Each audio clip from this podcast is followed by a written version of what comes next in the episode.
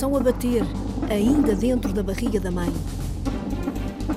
Hoje falamos de natalidade. Aqui está ela. Vai nascer a Beatriz. Se pudesse pensar em alguma coisa que a fizesse ficar mais calma, era o quê? Era que ela já estivesse aqui. Sinto-me tão cansada. Não dormi nada a noite toda com as contrações. Calma, Paula, é só mais um bocadinho.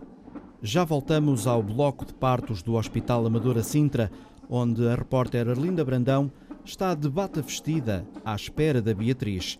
A mãe, a Paula, tem 28 anos. E quando se é mãe, pela primeira vez, aos 47? Eu senti uma, uma felicidade e uma alegria que acho que nunca tinha sentido na minha vida. Uma coisa assim. Vamos? E pensar que não queria ser mãe. Mas quando chegou o Diniz há seis meses, começou uma nova vida para esta mãe que a Sandra Henriques foi conhecer. Ai, vamos mudar para a Doquinha. Vamos, vamos, vamos, vamos. Vamos, vamos.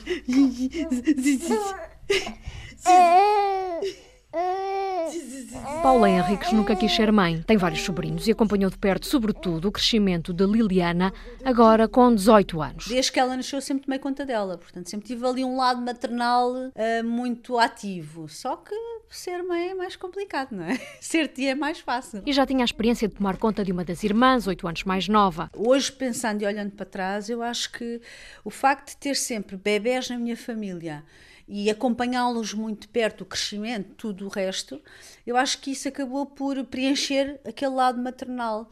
E depois, além disso, é porque eu tinha uma vida uh, profissional muito já muito estipulada e vivia sozinha, tinha os meus amigos. E eu sabia que o ser mãe, até por ver a minha irmã, ia cortar muito isso tudo. Então a opção foi não, quero ter cães filhos não. E foi mesmo isso. Hoje acredita que foi uma opção de vida egoísta. Comer quando eu quero, adormecer quando eu quero, acordar quando eu quero, passear quando eu quero, isso é egoísmo. Portanto, eu só vivia para mim própria. Pronto. Mas deixa claro que não é menos mulher quem não quer ter filhos. Para mim, ainda hoje, que tive um filho, eu continuo a dizer: qualquer mulher que não queira ter filhos é tão mulher como outra que os tem. Ponto. Eu continuo com a mesma opinião que tinha antes de ser mãe. Há quase uma obrigação social. És mulher, tens que casar, ter filhos, é uma obrigação social. Mas eu acho que não é assim. As mulheres não querem ter filhos, têm todo o direito de não os ter. E são tão mulheres como outra qualquer que teve um, três, dez, não interessa. E isso a mim irritava-me imenso. Eu cheguei a ter discussões com várias pessoas por causa disso. Porque chateavam-me determinadas bocas, às vezes até no ar, não diziam diretamente e mandavam assim para o ar. E nunca lhe passou pela cabeça que viesse a engravidar. O meu companheiro tem uma situação que também uh, estava identificada pelos médicos que era muito difícil ser pai muito difícil. Portanto, ainda mais convencida eu, eu estava que grávida não. Ele era difícil conseguir engravidar alguém porque tinha problemas. Eu já tinha 47 anos, pronto. Mas Paula começou a sentir enjoos no regresso de uma viagem à Suíça. Fui para a médica e a médica disse: Olha, Paula, a minha médica de família há muitos, muitos anos, ela disse: Olha, Paula, é assim, você está com um problema de vesícula, problema de fígado, ou pode ser uma pré-menopausa. Lá está, derivada da minha idade, 47. Foi então fazer uma ecografia e descobriu que estava grávida e já de quase três meses. Primeiro eu senti uma, uma felicidade e uma alegria que acho que nunca tinha sentido na minha vida, uma coisa assim. Mas ao mesmo tempo um choque brutal e pensei, meu Deus, e agora? A minha vida vai dar uma reviravolta de 180 graus e eu não sei se estou preparada para isso. Quem também não queria acreditar era o companheiro e a mãe de Paula quando ligou a dar a notícia. E a mãe ficou calada. E eu olhei para o visor pensando que a chamada tinha caído. E eu assim, mãe, oh mãe, estás aí? E ela, tô. Então, e como é que. Então, e agora? Eu disse, oh mãe, agora? Agora vou ter, como é óbvio, não é? E como é que tu estás? Oh mãe, olha, eu estou super feliz. Ah, eu também estou muito feliz. Pronto, foi aí que ela teve a reação, de... porque ela sabia que eu não queria. A minha mãe sabia que eu não queria. E então tinha receio da minha reação, de eu dizer: Olha, mãe, vou interromper, olha, mãe. E logo naquela altura, a ver ali o bebê já formado, com os bracinhos, com as perninhas. Era impossível, impossível. Eu, quando, quando a médica que me fez a eco virou o ecrã para mim, eu fiquei deliciada, porque estava mesmo ali um bebê na minha barriga, não é? A gravidez foi classificada como de alto risco muitos exames, muitas análises, mas correu tudo bem. E Paula trabalhou como terapeuta até duas semanas antes de ter o bebê. Eu julgo que tenha muito a ver a minha saúde, que foi sempre muito boa, os meus hábitos de vida saudáveis, nunca fumei, nunca tive vícios nenhums, felizmente. E no grande dia, depois de 10 horas em trabalho de parto, os médicos optaram pela cesariana. Quando eles, ao fim de 10 horas, se lembraram, então vamos para a cesariana, uh, eu fui para a cesariana, correu lindamente, e eu sempre ali a controlar-me. Mas lembro perfeitamente quando a médica que estava ao meu lado me disse: Olha, agora quando eu lhe disser, olha para o seu lado direito. Para já ouviu chorar. Olha para o lado direito e vejo a enfermeira passar com ele para ir medir. Bem, tive uma descarga emocional brutal, fartei-me de chorar, chorei, chorei, chorei. No dia a seguir, uma enfermeira foi ao quarto e perguntou: Quem é que fez a cesariana? Disse, olha, fui eu. Então, mas você já tomou banho? Já anda em pé? Porque no dia a seguir já tinha tomado banho, já anda. Quer dizer, ficou tudo assim, mas como é que é possível você já anda aí de cesariana? E as outras tinham tido natural, estava ali tudo, ai, ai, miúdas novas. Dionísio Sorraca. Hoje, com o filho nos braços, Paula está feliz, mas não quer mais nenhum. Mesmo não querendo ser mãe, eu sempre disse que se um dia fosse, se fosse uma opção minha, só queria ter um filho. Foi sempre esta. Ah, oh, vai ser um egoísta. Não, não tem nada a ver. Eu tenho um, companheiro que é filho único e não é minimamente egoísta. Não, depende da educação que nós damos, dos princípios que transmitimos. Mas nem tudo é um mar de rosas. Ainda há muitos preconceitos. É, fui mãe, olha. Ah, então és mãe-avó. Está a ver a, a, mente fechada das pessoas? Eu disse, não, olha, eu não sou mãe-avó, porque tu tens dois filhos com 20 e tal anos, já és avó. Tem 40 anos, já vai ter um filho com problemas. Que horror. Já não, já não vai conseguir seguir o filho não vai acompanhar o crescimento. Isto são tudo coisas que se ouvem, eu pelo menos ouvi, durante a minha gravidez inteira. E houve momentos em que eu tive mesmo que desligar o telefone, não falar com ninguém, porque as pessoas são um bocado cruéis. Há também quem peça conselhos e aí diz: Aquilo que eu posso, de facto, ajudar as mulheres que querem mesmo ser mães. É, não pensem na idade. É condição, sem dúvida, a parte física estar bem, não é? Mas se está tudo bem, é pá, não pensem. Vão, Tenham filhos quando quiserem ter, para mim podem ter aos 50, aos 60, não interessa. E a prova é Dinis, já com seis meses. Para a Paula Henriques, agora com 48 anos, não é tarde para ser mãe.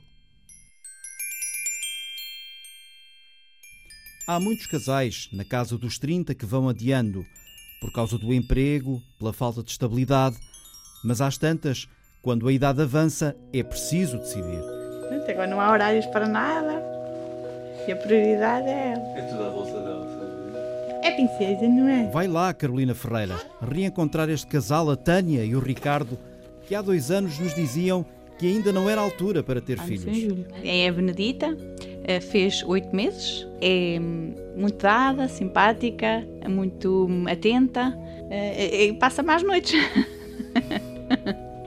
O resto é impecável. O casal de São Martinho do Bispo, no Conselho de Coimbra, não esconde o orgulho. Benedita é hoje a menina dos seus olhos. Recuamos no tempo. Há dois anos, Ricardo Lopes e Tânia Queimada revelavam à Antena 1 a razão de adiarem o desejo de serem pais.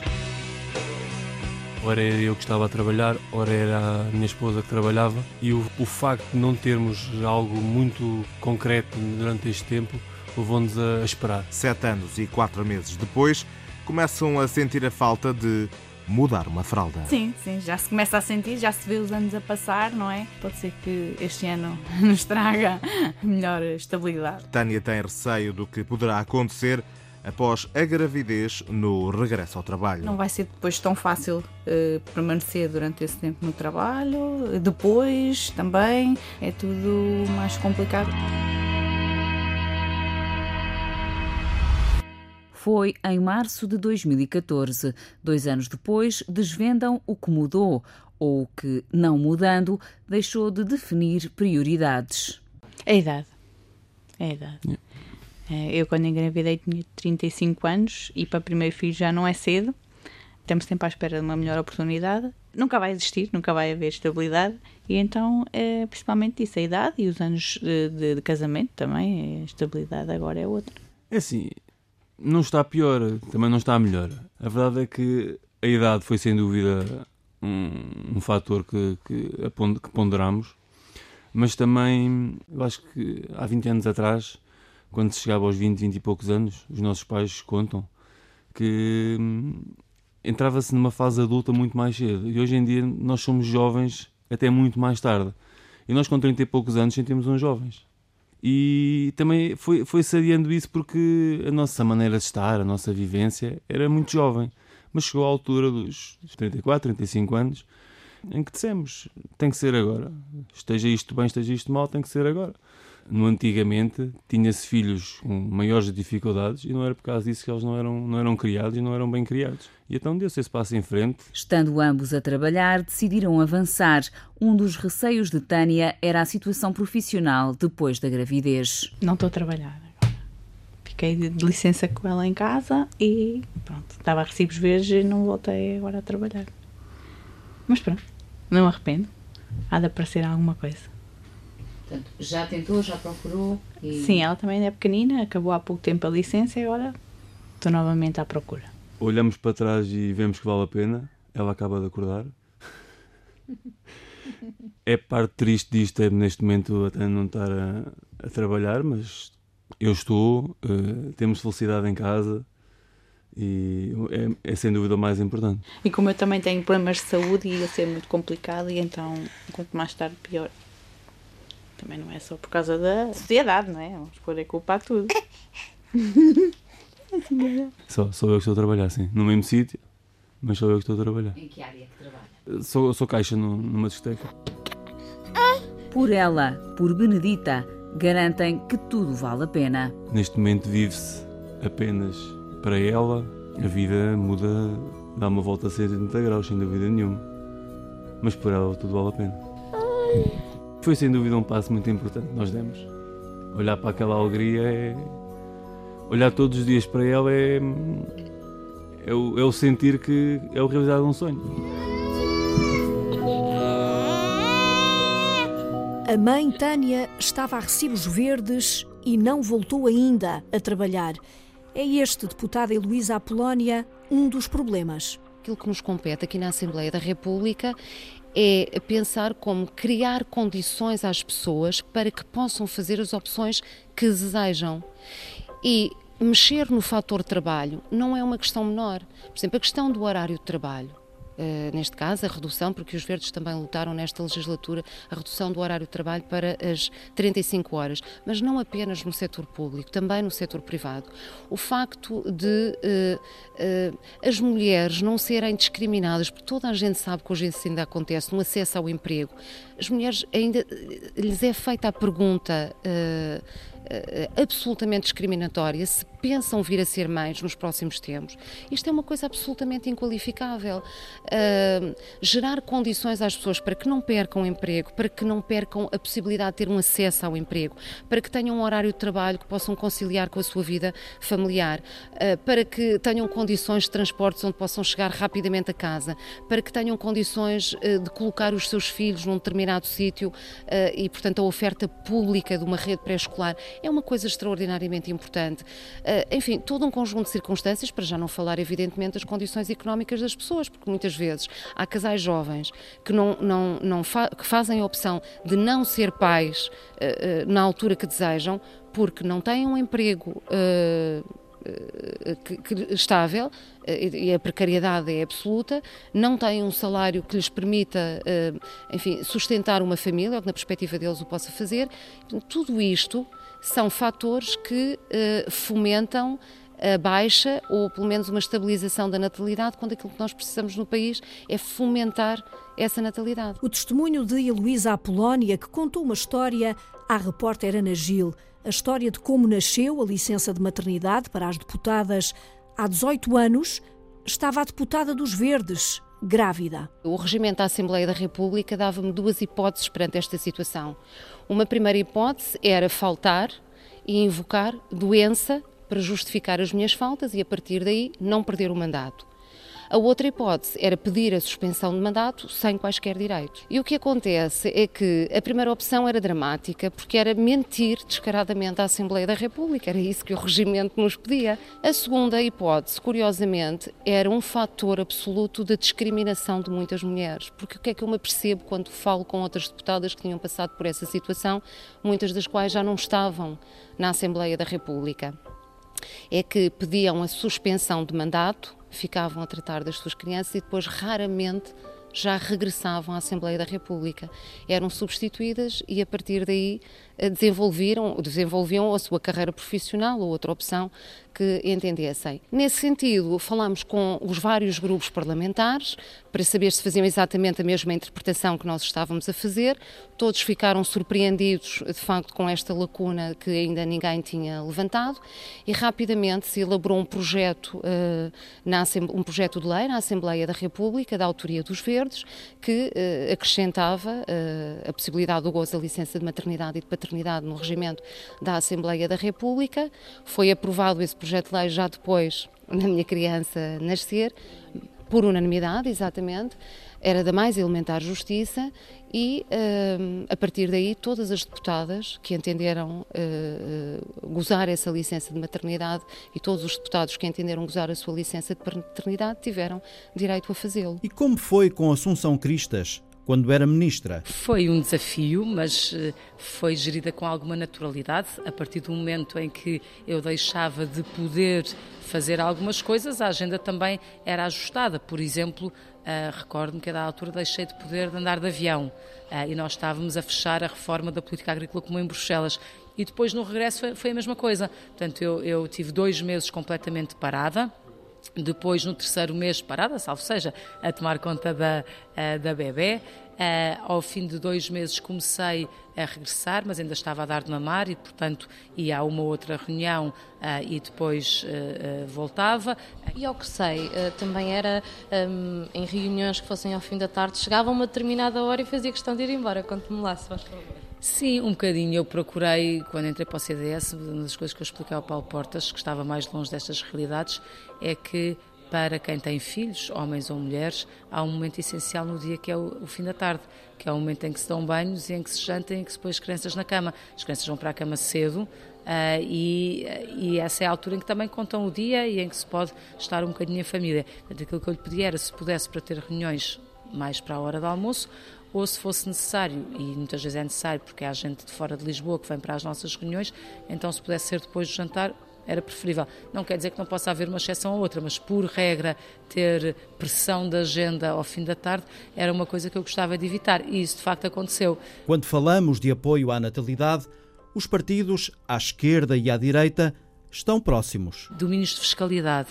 domínios de trabalho e conciliação trabalho-família, domínio do envolvimento da família mais alargada e eh, eu refiro em particular a questão dos avós domínios de habitação e aqui há muita coisa que ainda pode ser desenvolvida, nomeadamente ao nível autárquico, ao nível do desenvolvimento dos planos diretores municipais, para, por exemplo, em renovações eh, de edifícios, em reabilitação ou em edifícios novos, exigir determinadas tipologias, ou seja, não pode ser tudo um T0 ou um T1, tem que ter umas tipologias, para o projeto ser aprovado tem que ter tipologias mais diversificadas, porque depois nós expulsamos uh, as famílias com filhos do centro das cidades, isso também é relevante, como na questão das creches e, portanto, equipamentos sociais de apoio à primeira infância, é outro grande domínio, uh, ou cuidados formais à primeira infância. As duas coisas, portanto, creche e amas, são também duas respostas muito relevantes.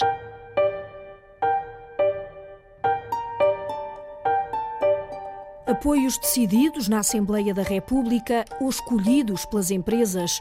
Quando um pai de quatro filhos trabalha numa empresa como a Xerox, tudo fica mais fácil e melhor para toda a família. O Frederico Pinheiro está em casa do Miguel e da Sofia. Tirar os quatro filhos da cama às sete da manhã é o mais difícil, mas depois a casa ganha uma nova vida.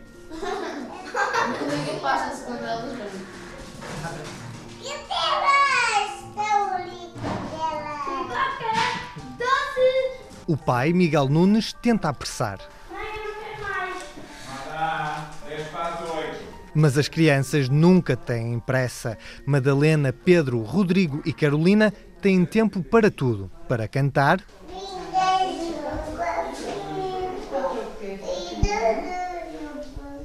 para tocar piano.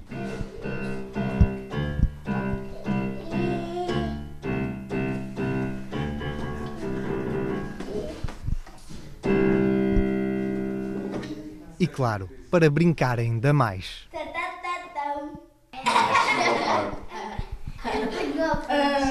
Ah, eu sou o Pélis da Rodé. Muita confusão, mas muita alegria nesta casa em Torres Vedras. Um projeto de vida para Miguel e Sofia, facilitado pelos incentivos à natalidade da Xerox, a empresa onde trabalha o pai, admite a mãe. A opção de eu também ter ficado em casa foi pelo facto de ele estar numa empresa que lhe dá imensas vantagens e condições, o que é ótimo para nós, dá-nos um bocadinho mais de estabilidade. Uma flexibilidade essencial, concorda Miguel. Com esta flexibilidade eu não tenho essa, essa, essa preocupação, eu chego descontraído ao trabalho sem ter o stress de tem que entrar àquela hora, não. Há, há essa flexibilidade, há flexibilidade para sair para ir com os filhos aos médicos, às reuniões dos filhos, há essa flexibilidade toda. Não, não somos uh, julgados ou não olham para nós de lado, é, no, é normal. A Xerox dá ainda 620 euros por ano por cada filho, um salário extra quando um bebê nasce e promove atividades para as crianças. Os quatro filhos de Miguel e Sofia agradecem.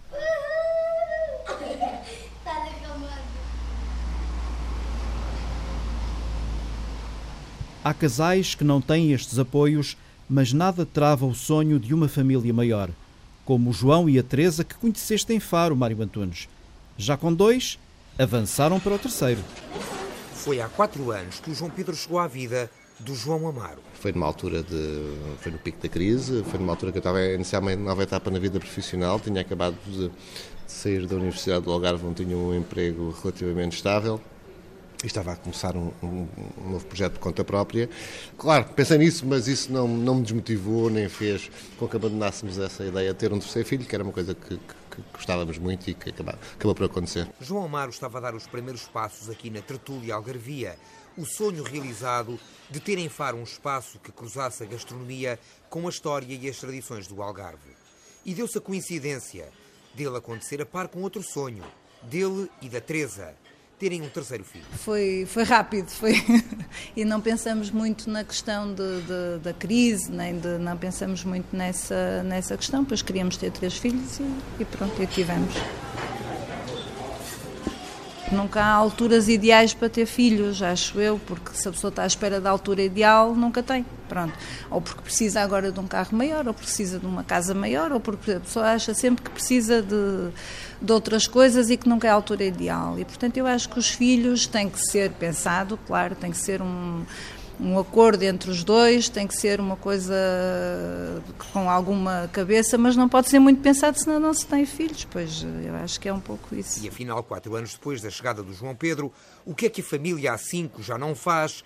ou deixou de fazer? Claro que eh, não dá para fazer as férias XPTO, não dá para ter. Eh, eu gostava de ter uma casa maior em que cada um tivesse o seu quarto, depois eh, elas partilham a mesmo, o mesmo quarto gostava, mas isso não se sobrepõe ao facto de, da pessoa ter um filho. Um filho é uma coisa muito mais uh, valiosa do que isso tudo, portanto a pessoa acaba por pôr isso um bocadinho para trás. João e Teresa já decidiram que vão ficar pelos três filhos. É sobretudo uma questão de idade a que impede o casal de dar continuidade a um desejo comum? Eh, eu gostava, eu sempre gostei de famílias grandes e vejo-me ser mãe de muitos filhos.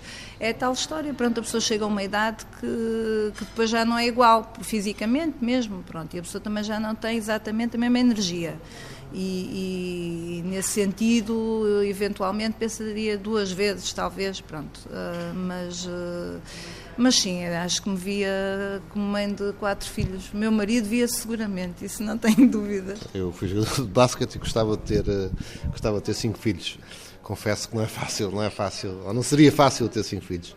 Mas gostava, gostava de ter muitos filhos. Até porque quando não está na azáfama do restaurante, é bem provável que esteja no meio de um turbilhão de afetos, lá em casa, provocado pelo mais pequenino da família. E pá, o João Pedro, o João Pedro trouxe, virou-nos a casa ao contrário. Nós estávamos, tínhamos duas meninas, as meninas eram muito tranquilas. O João Pedro trouxe muita energia, mas trouxe muita alegria. É, às vezes a nossa casa é o caos, parece, muitas vezes parece o fim do mundo em cuecas, mas é, trouxe, trouxe, trouxe muita coisa boa e é, é um encanto quando, quando chegamos a casa e temos aqueles, aquelas três crianças eh, cheias de, de energia, eh, dá-nos muita dá-nos muita alegria, muita força para continuar todos os dias a, fazer mais e melhor, para, para ajudar a crescer.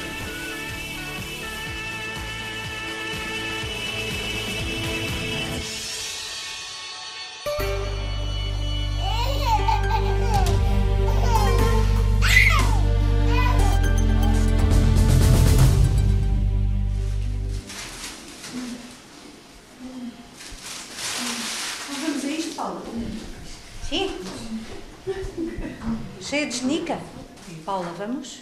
Força, vamos, vamos, vamos, vamos. Muito bem, muito bem, muito bem, muito bem. Muito bem, Paula, isso. Bora. Vamos, vamos. Muito bem, muito bem. Muito a Paula está quase a vir a Beatriz e nós já a vamos ouvir. Vamos, vamos, vamos, vamos, vamos. Vá, não desiste, congenica.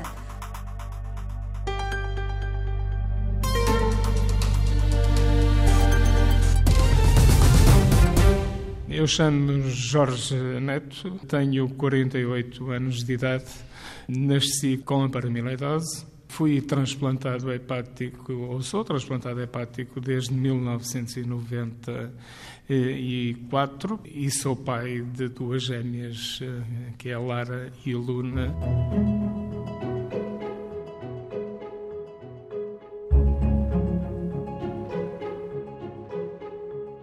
Há 10 anos, as filhas de Jorge Neto foram os primeiros bebés de uma gravidez medicamente assistida com diagnóstico genético pré-implantação no Hospital de São João, no Porto.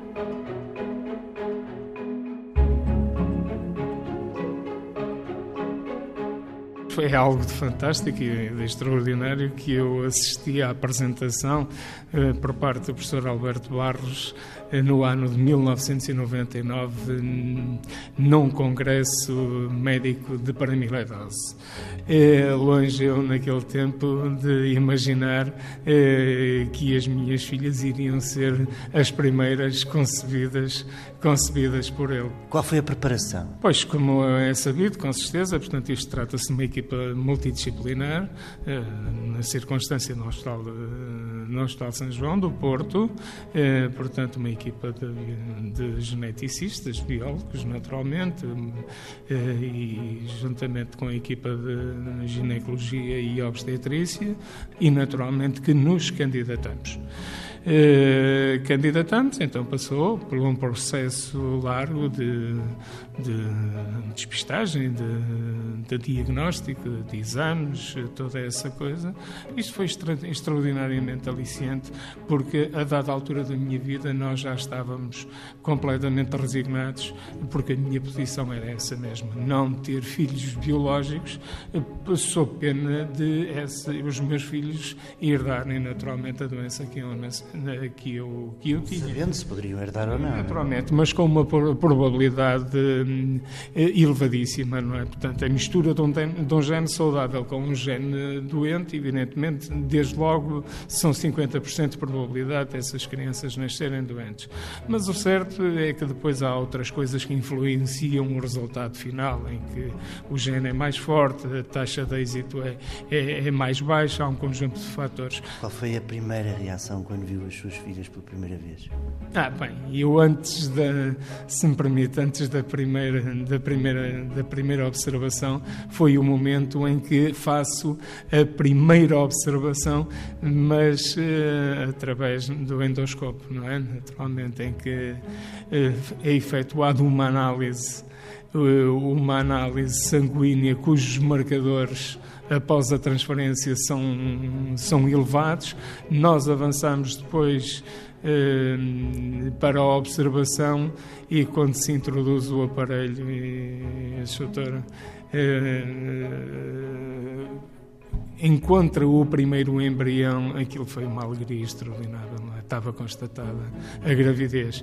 Tinham sido transferidos três embriões com o objetivo de ser conseguida uma gravidez, e depois acabou por ser uma, uma gravidez gemelar, portanto havia dois embriões e isso foi fantástico. O importante é deixar uma mensagem, uma palavra de conforto e de, e de grande incentivo a todas as pessoas que passam por este processo e que estão ligados à paramileidose.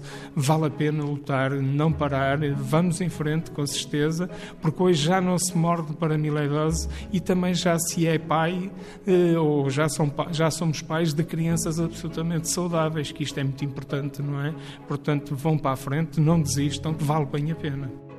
Esta mensagem que Jorge Neto deixa na conversa com o jornalista Pedro Saguerra chamou a atenção do repórter Miguel Bastos assim que entrou na unidade de reprodução do Hospital de São João.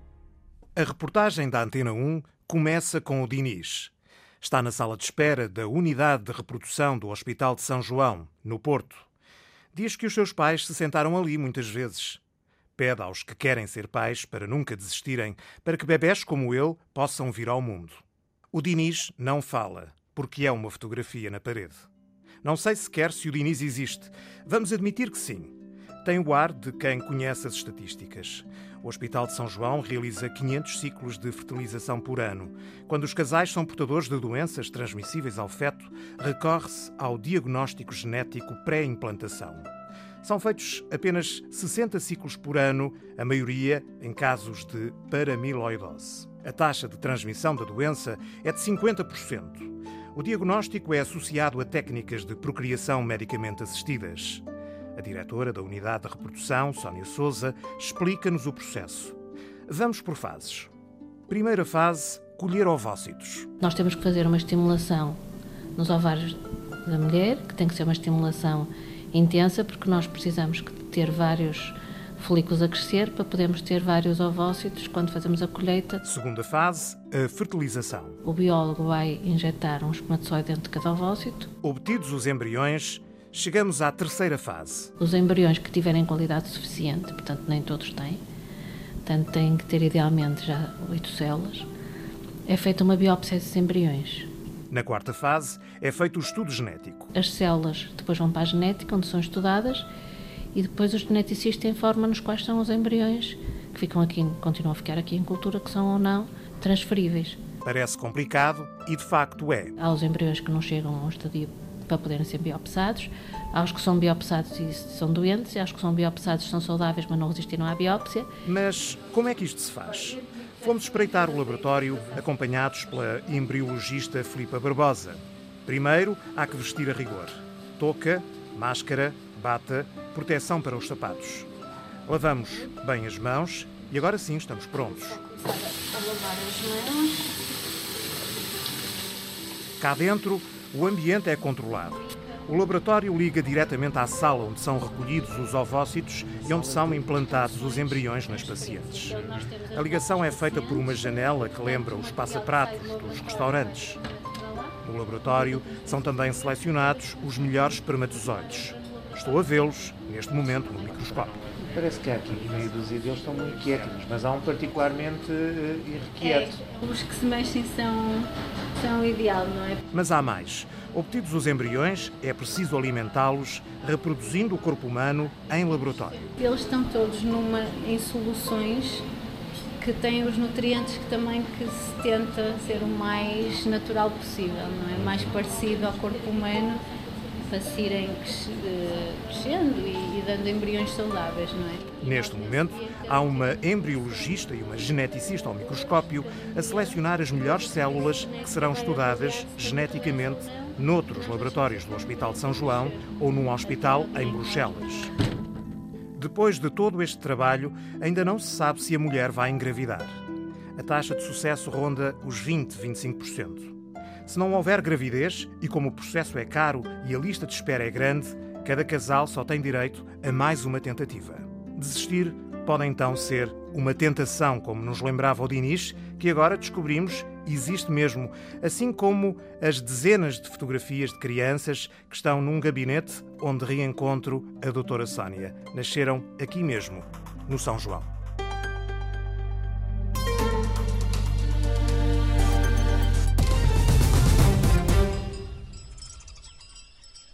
Eram 14, agora são 15 habitantes na aldeia da Ribeirinha. Conta-nos Nuno Amaral a história do Leandro, a boa nova que esta aldeia já não ouvia há tanto. Leandro é a criança da aldeia. Na Ribeirinha há 11 anos que não havia um, um bebê. Há 11 anos que não nascia um bebê em Ribeirinha, freguesia de Três Conselho de Vila Pouca da Guiar, distrito de Vila Real. Este é o Natal, dá-se tudo bem com, com ele. Toda a malta vai ver. É, é bem. Toda a malta à volta do Leandro, o neto, o sobrinho da aldeia. É o sobrinho de todos. E é, e é, carinhado, é carinhado por toda a gente. Um miminho, um mar de carinhos em Ribeirinha, aldeia com 15 habitantes. Consigo dizer o nome de todos. Vamos lá então. A Dona Olema, o, o Sr. Carlos Mosquita, a, a, esposa dele, a, a Dona Natércia, o Sr. Francisco, o Sr. Alcino, a Sra. Natália, o Sr. Arménio, a Dona Elvira, a Maria João, o Martinho, o Fábio, a Adriana, a Andreia, o Zeca e a Clarice. 15 agora com o Leandro, uma alegria também para o presidente da Junta de Três Minas, António Teixeira. Pois, uh, surpreendentemente e alegremente, que foi recebido com muita alegria, nasceu, nasceu o filho da Paula, que tem agora dois meses. Dois meses a quebrar um jejum de partos com 11 anos em Ribeirinha, Três Minas. Nesse lugar, precisamente há 11 anos, que não nascia ninguém. E nasceu há dois meses. Ah, é uma criancinha, um bebezinho normal, sossegadinho, às vezes. A mãe? Paula Alexandra. A mãe, Paula Alexandra, 41 anos, quer manter-se na aldeia, mas olha para o futuro. Ainda não poderemos sair, sair, estamos a ver se conseguimos aguentar, vamos ver, assim, no, o futuro Ainda não sei como é que vai ser. E a avó? A avó, não, já tenho cinco. Já tem cinco netos, quatro estão fora, agora tem o Leandro, mesmo ao lado de casa. Este agora é mais novinho, é o que está comigo. E o avô? Alcino Teixeira Randeiro. E vive na Ribeirinha de Jales. O avô, Alcino Ribeiro, realça de novo a criança que anima a aldeia. Há 11 anos, há 11 anos. São os, os do, os, um sobrinho e uma sobrinha ali do, do Sr. Presidente. Em Ribeirinha vivem mais dois pré-adolescentes com 11 anos, uma angústia para o Presidente de Junta de Três Minas. António Teixeira promete dar tudo ao Leandro, tudo menos amigos na vizinhança. Mas é como digo, não lhe posso oferecer crianças da idade dela para ela socializar, que essa é a minha maior tristeza. Temos que os deslocar 18 km para, para um município onde há outras crianças e outros centros escolares para, para as crianças conseguirem socializar e, e pronto. A mãe pensou mesmo. As únicas duas crianças já têm 11 anos e o meu filho não tem com quem brincar de, daqui a dois anos, não tem com quem brincar. É uma criança que naquela aldeia é só mesmo ela. E o pai de Leandro? O pai de Leandro trabalha aqui em Vila Pouca, trabalha, é motorista, e então... Então está a trabalhar, voltará logo e pode contar, a fiar pelas garantias do Presidente da Junta, com um jardim de infância e com transporte, porque não será ali ao lado. Ele vai ter crianças aos 3 anos, vai, vai, vai, vai. vamos lá buscá-lo a casa, vamos trazê-lo, mas vamos trazê-lo 18 quilómetros. E as creches normalmente estão a 5 minutos de casa, estão a 2 minutos de casa, não... não, não não é? E depois temos que acordar cedo, porque temos que juntar as crianças todas as nove aldeias, juntá-las todas, portanto, alguns correm o risco de acordar às sete horas. Ainda assim, garante também do Leandro, do Miminho, do sobrinho e neto da aldeia, que vale a pena. Lá em, Lisboa, é claro, a cidade tem melhores condições, mas nós aqui também temos condições, eh, não são tão boas como lá, claro, é, é totalmente diferente, ainda mais as nossas aldeias, que são aldeias distantes.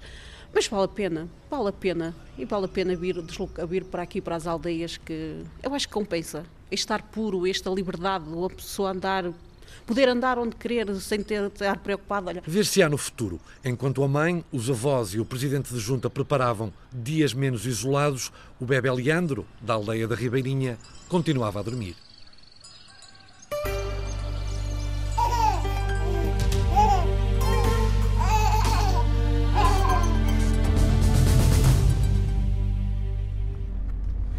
No coração de Lisboa, ali em redor da maternidade Alfredo da Costa, há histórias a cada passo que a repórter Rita Colasso deu. Até antes de lá chegar, assim que se pôs a caminho, bastou entrar no táxi. Então, bom dia. Então, bom dia. Olha, é para a porta da maternidade Alfredo da Costa, se faz favor. Ah, sim, senhora. Então vamos voltar para lá, não é? Vamos voltar, o senhor saiu de lá agora, foi? Não, não, saiu de lá há 54 anos. 54 anos, nasceu na maternidade Alfredo da Costa. Nascido na maternidade Alfredo da Costa e por acidente. Então, como é que isso foi? É assim, os meus pais não moravam em Lisboa, eles moravam no Alentejo, eh, em Galveias, perto de Ponte de Soura. E então a minha mãe estava grávida de 7 meses e eu aproveitei a altura em que ela estava em Lisboa e quis nascer na maternidade de Alfredo da Costa. Portanto, foi mesmo um acidente. O senhor como é que se chama? Eduardo Manuel Nunes de Campos. Aí vai uma ambulância para a maternidade, não? Será que está alguém para nascer? Sim, neste país eh, já começa a ser uma raridade, não é? Pois é. Já começa a ser notícia o nascimento de mais um bebê. O senhor tem filhos? Tem dois. Tem E os dois. seus filhos já lhe deram netos ou não? Ainda não, está a ver? Ainda não. Que idade é que eles têm? O rapaz tem 28 e a rapariga 25. Eduardo Campos, motorista de táxi há 5 anos, está quase a parar à porta da maternidade de onde saiu nos braços da mãe há mais ou menos 54 anos. Nasceu aos 7 meses de gestação e aqui passou dois meses numa incubadora, quando era para ter nascido às portas de Ponte de É Sor. verdade, é verdade. Foi aqui que, que eu cheguei a Lisboa. E vamos agora sair de- do táxi. Obrigada, Sr. Eduardo, por me trazer aqui à, à porta da maternidade. Adeus. Na porta das urgências da maternidade Alfredo da Costa, Rua Pedro Nunes, faz uma espera à vida. Lúcia espera pelo sobrinho número 9, pelo Dário, o segundo filho da irmã. Ela está lá desde as 5 da manhã. Desde as 5 da manhã em trabalho de parto. É, mas a médica já veio cá fora dizer que dentro de uma hora já, já vai nascer. Tem filhos? Tem três. Três rapazes. E ainda vai ao quarto ou não? Ah, não, não, já chega. Como é que é ter três filhos num tempo como este? Ao início é complicado, mas depois é gratificante. Corra tudo bem, uma hora muito pequenina. Muito obrigada, sim. As horas de António Souza, 48 anos, são passadas a arrumar os carros que aqui chegam, uns mais à pressa do que outros. António nasceu em Lamego, mas os dois filhos, na casa dos 20 anos, já vieram nascer aqui, na MAC, como é abreviada a maternidade Alfredo da Costa. Foi também aqui perto que António já viveu, há 10 anos, na rua, como sem abrigo. Morava aqui embaixo, que agora aquilo está em obras. A casa velha que eu morava antigamente já foi abaixo. Era mesmo aqui atrás, de- ou seja, de frente da maternidade. E porquê? O que é que o atirou para a rua? Olha, problemas familiares. Pronto, os meus filhos ficaram em casa com a mãe, eu vim para a rua porque ela pôs-me fora de, de casa sem mais nem menos. E não tinha Sim. forma de arranjar um teto. Exatamente. Também nu- nunca mais consegui arranjar um trabalho mais, eh, eh, mais, mais eh, tranquilo, um, um trabalho certo. É uma situação que é muito complicada, porque apanha-se frio, chuvas, eh, epá, não é nada confortável. Ainda passa dificuldades? Alguma dificuldade? Sim, passo, passo. Porque se não fosse os troquitos aqui, eu não fazia a minha refeiçãozinha do dia. E, e agora só faço uma, não faço duas, porque os troquitos que eu faço aqui não dá para as duas refeições, só faço Qual é a refeição que o senhor escolhe tomar? É, é o jantar.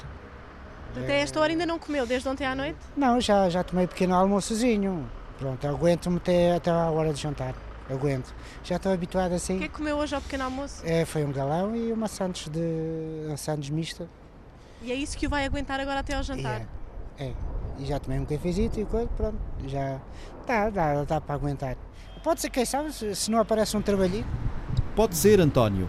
Aí mesmo em frente à MAC tem um microfone da Antena 1 para tentar a sorte. Pronto, eu sou António Souza, tenho 48 anos e gostava de arranjar um trabalho decente, certinho. Já trabalhei na Copa, a lavar pratos e tachos, já trabalhei em armazém e já fui ajudante motorista. E eu gostava, pronto, de arranjar trabalho dentro destas áreas. Quer deixar o seu contacto Eu- para alguém que nos possa estar a ouvir e queira ajudá-lo? Sim, sim. 96 450 47 41. António, vamos Pronto. esperar que nasça daqui É, um trabalho.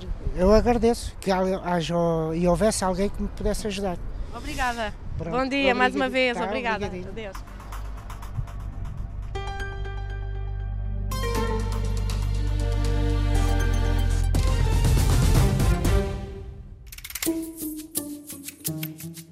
Exemplo, uma mãe que trabalha até às 7, o filho sai às 5, quem fica com ele aquelas duas horas?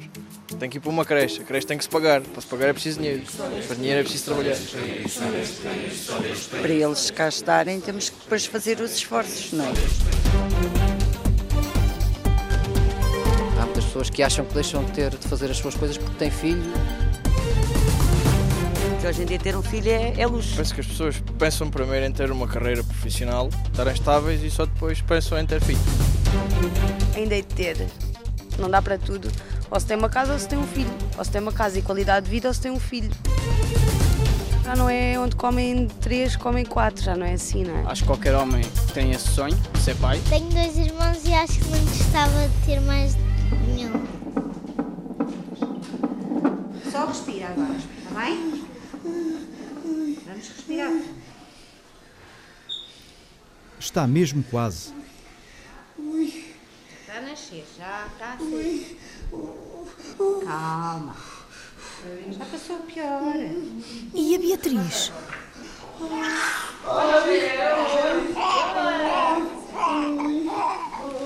Olá, Beatriz. Viva. Cabeluda. Bebê, Paula, tão fofinha. É bebê do só neste país. Oi, Paula. Ah, muito bem. Paula, o que é que sente neste momento? Estou feliz, muito feliz. Oi,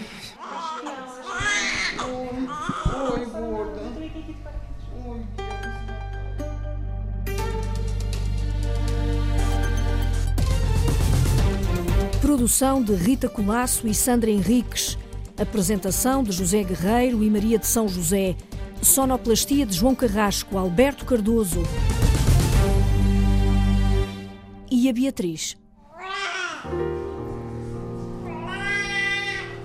Gorducha. Oi, tadinha. Eu já lhe devolvo, Paula, vou só ver o peso dela. 3,490. Bem-vinda, Beatriz me leva para sempre, Beatriz. Me ensina a não andar com os pés no